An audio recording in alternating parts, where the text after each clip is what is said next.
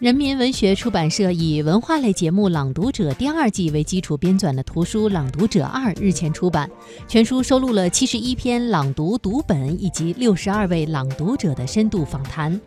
根据介绍，该书用十二个主题词架构全书，融合温情与思辨，更具当下性、社会性和时代性。全书收录的七十一篇朗读读本，既有中外经典，也有畅销杰作。